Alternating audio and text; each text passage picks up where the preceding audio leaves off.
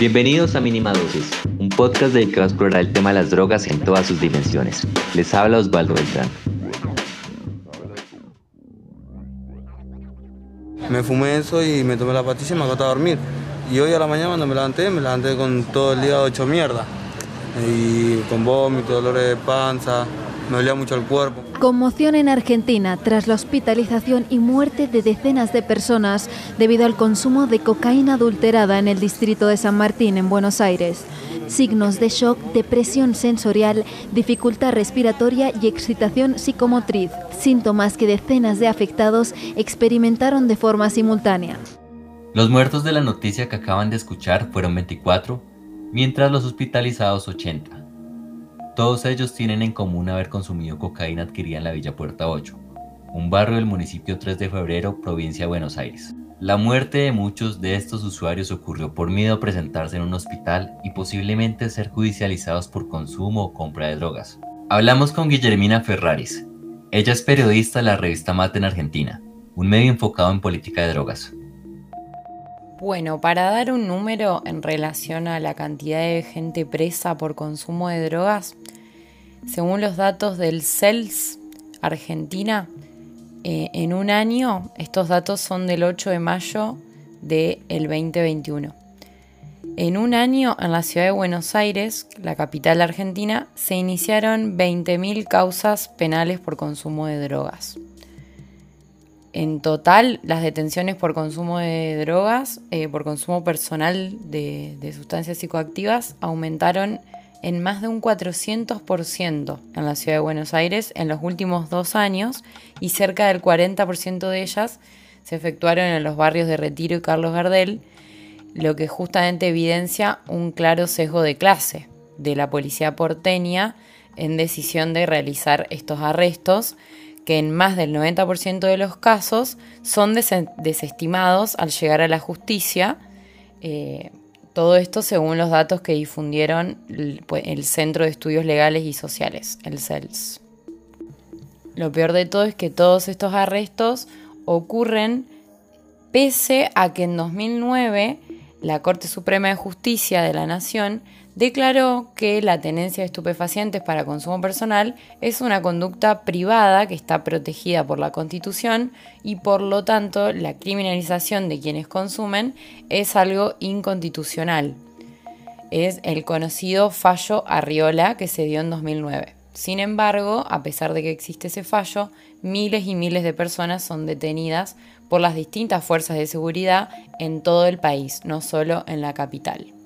Los habitantes de Puerta 8 denuncian hostigamientos y detenciones arbitrarias de parte de la policía, cuando éste irrumpió en el barrio en búsqueda de los culpables. Entraron a mi casa y, pusieron droga, los mismos policías pusieron droga. Se llevaron a mi hermano que es menor, se llevaron a mi hermana que tiene 19 años y a mi papá. Y nadie nos quiere dar una solución. Que se lleven a los trances de verdad. ¿Cómo van a llevar a gente que somos todos laburadores? Mi papá es tapicero, son todos laburadores. Urgen políticas de drogas con enfoque de reducción de daños como las que promueven el uso de naloxona, un antídoto a las sobredosis de heroína, carpentanilo, fentanilo, entre otros opioides. Esta se puede usar mediante una inyección o simplemente rociando con un spray en la nariz. La naloxona salvó la vida de muchos de los usuarios en los hospitales de Argentina. Hay algunos ejemplos exitosos en el mundo que usan este medicamento. Por ejemplo, el proyecto Fair Responder Opioid Recovery, que opera en Arizona, capacita policías y bomberos, quienes son usualmente los primeros en atender una emergencia, para que estos apliquen naloxona y así poder revertir sobredosis mientras llega el personal médico. Recientemente los cuerpos policiales de Escocia e Irlanda también están desarrollando programas piloto de naloxona, logrando buenos resultados salvando vidas. Este tipo de políticas pretende enfrentar la crisis de opioides, sustancias que estuvieron involucradas en el 75% de las muertes por sobredosis en Estados Unidos durante 2020. En Argentina, la naloxona sale aproximadamente 5.500 pesos, pero no es un medicamento que se tenga en las farmacias normalmente.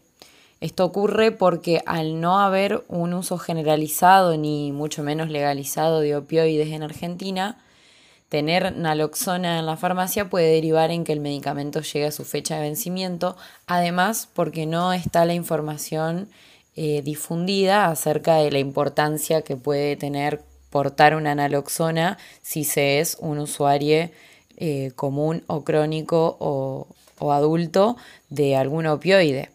Entonces la gente no, va y la pide normalmente en las farmacias porque no se tiene la información de, que puede justamente salvar a alguien de una sobredosis. Eh, pero sí en los hospitales, muy pocos hospitales, de hecho en el centro del país comúnmente, puede ser más normal que haya naloxona porque en casos de sobredosis con algún opioide que se utilizó para anestesiar, eh, se puede revertir con, con esta droga.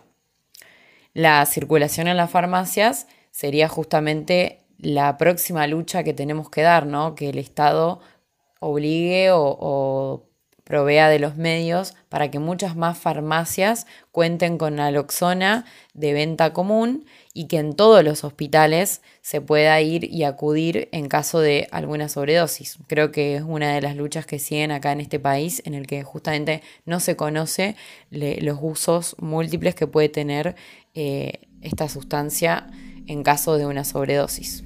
La prohibición hace que los consumidores estén doblemente expuestos por un lado, las represiones policiales y por el otro, la adulteración de las sustancias. Para entender esto mejor, veamos el caso del alcohol. La ley seca de los años 20 prohibió la producción y venta de bebidas alcohólicas en Estados Unidos. Pero como prohibir no significa que el consumo desaparezca de forma mágica. ¡Que jalamos al boxer, al popper, a lo que sea, parceros! ¡Somos de los originales! Así que durante la prohibición del alcohol, miles de botellas seguían siendo producidas y vendidas de manera ilegal.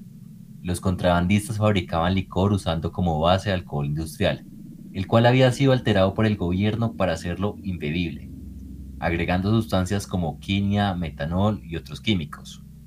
Como resultado, se produjeron bebidas altamente peligrosas que envenenaban y dejaban ciegas a las personas.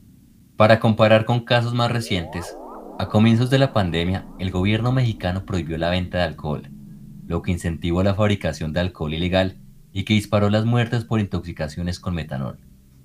Al menos 195 personas en 11 estados murieron, según los datos de la Comisión Nacional de Adicciones. La ventaja que tiene el alcohol sobre las drogas ilegales es que el contenido de las botellas está certificado, lo que disminuye considerablemente el riesgo a las intoxicaciones. Mientras las drogas sean fabricadas de forma ilegal, situaciones como la que ocurrió en Argentina lamentablemente se van a seguir repitiendo. Por eso urgen servicios de análisis de sustancias en América Latina. Guillermina nos contó qué tan sencillo es analizar una sustancia en Argentina. Tengo que decir que en primera instancia Argentina no cuenta con datos estadísticos oficiales sobre la adulteración de las sustancias ilegalizadas.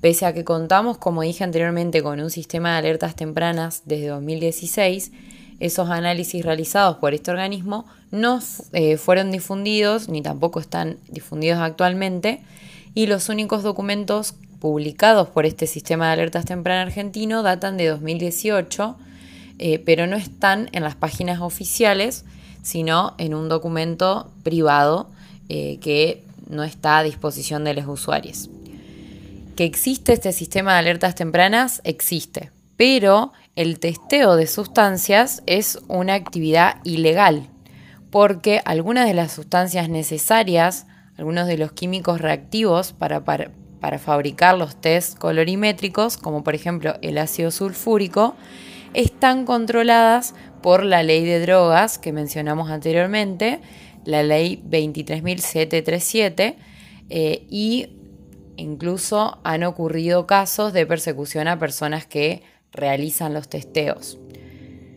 Desde eh, el Centro de Estudios Avanzados en Drogodependencia y SIDA, que dirige la doctora Silvia Inchaurraga acá en Argentina, también integrante de la Asociación de Reducción de Daños Argentina, presentaron un proyecto de ordenanza en 2016 sobre reducción de daños que contempla el análisis eh, de sustancias en ambientes de ocio y nocturnidad y la ordenanza se aprobó, pero el Consejo Municipal, de donde se encuentra el centro de estudios, que es en la ciudad de Rosario, la provincia de Santa Fe, el Consejo Municipal se negó a implementar los testeos a pesar de haber eh, aprobado la ordenanza.